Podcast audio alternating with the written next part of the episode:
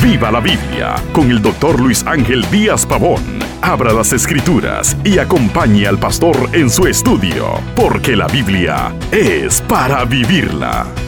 Hay gente dedicada a presentar un nuevo modelo de familia, pero ¿qué es matrimonio según Dios?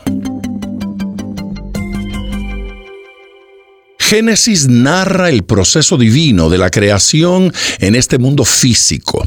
Tanto la naturaleza inanimada como los animales fue una obra maestra de Dios, pero la corona de la creación fue el ser humano. La Biblia dice que Dios creó un hombre.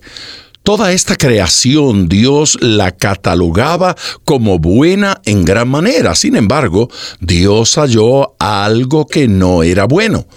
En Génesis capítulo 2 versículo 18 dice, y dijo Jehová Dios, no es bueno que el hombre esté solo.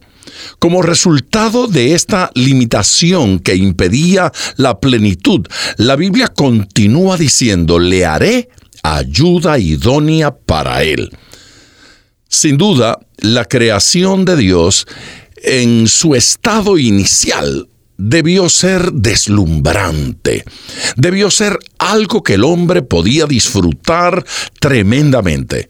Pero esto no llenaba las expectativas del ser masculino.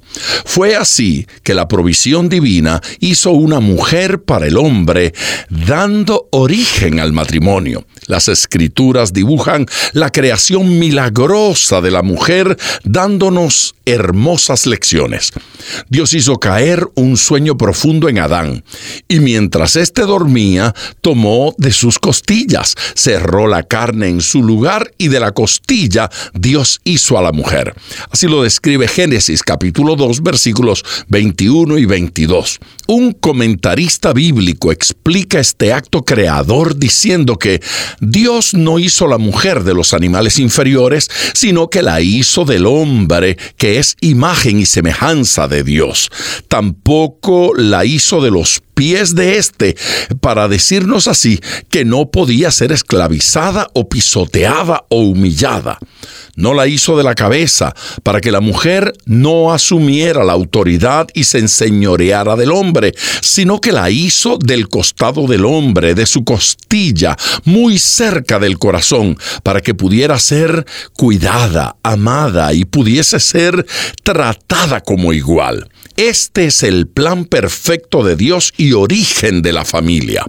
El versículo 23 dice que cuando Adán vio a la mujer manifestó quizás asombrado, esto es ahora hueso de mis huesos y carne de mi carne. El matrimonio es una unidad, una unión superior a cualquier otra unión humana. Es una unión que tiene prioridad por encima de otras relaciones. Por esto la Biblia manifiesta en el versículo 24, dejará el hombre a su padre y a su madre, y se unirá a su mujer, y serán una sola carne. Aquí tenemos en resumen el origen, naturaleza y algo del propósito del matrimonio. El matrimonio no es una casualidad, no es un producto humano. El matrimonio no lo podemos reinventar. Solo hay matrimonio de acuerdo con el diseño divino. Solo en la intimidad de éste hay satisfacción mutua para el hombre y para la mujer. Porque no hay tres sexos, sino dos. Y como siempre, ponga todo su corazón al estudiar las escrituras, porque la Biblia es para vivirla. Acompañe regularmente al doctor Díaz Pavón en su estudio personal de la Biblia. La experiencia de décadas de ministerio de la palabra son vertidas en cada jornada. Usted puede adquirir copias de esta enseñanza visitando nuestra página web www.diazpavón.com. Esté atento, participe en nuestro próximo estudio y viva la Biblia.